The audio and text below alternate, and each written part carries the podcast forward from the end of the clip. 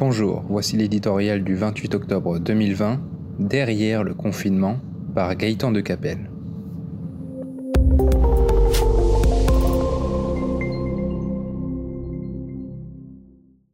L'impensable est-il sur le point de se produire?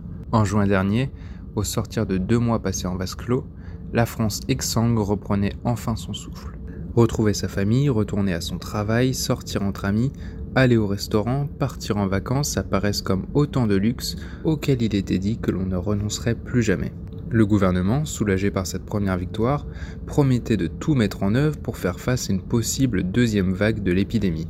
Hors de question, disait-on alors au sommet de l'État, d'infliger un nouveau confinement au pays qui ne le supporterait pas. Trois mois plus tard, les lits et les personnels manquent toujours aussi cruellement, mais qu'a-t-on donc fait cet été pour affronter le virus? Au train où les choses vont, de couvre-feu en couvre-feu, nous nous engageons hélas à nouveau sur le chemin périlleux du reconfinement. En avons-nous les moyens? Rien n'est moins sûr. La mise en arrêt quasi complet de l'activité au printemps a provoqué une déflagration économique inédite, au point que le sort de milliers d'entreprises et de centaines de milliers de salariés se retrouve aujourd'hui entre les mains de l'État qui a dépensé des dizaines de milliards pour éviter que tout s'effondre. Avant même le retour de l'épidémie, chacun se demandait déjà dans quel état nous sortirions de cette situation.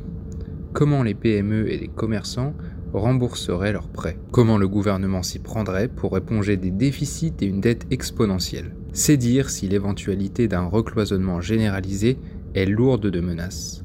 Dans l'hôtellerie, la restauration, la culture, le tourisme et ailleurs, beaucoup de ceux qui résistent tant bien que mal n'auront plus les forces nécessaires pour affronter une deuxième fois pareille épreuve. Derrière le premier confinement se cachait une violente crise économique. Derrière le second pointe une dangereuse crise sociale.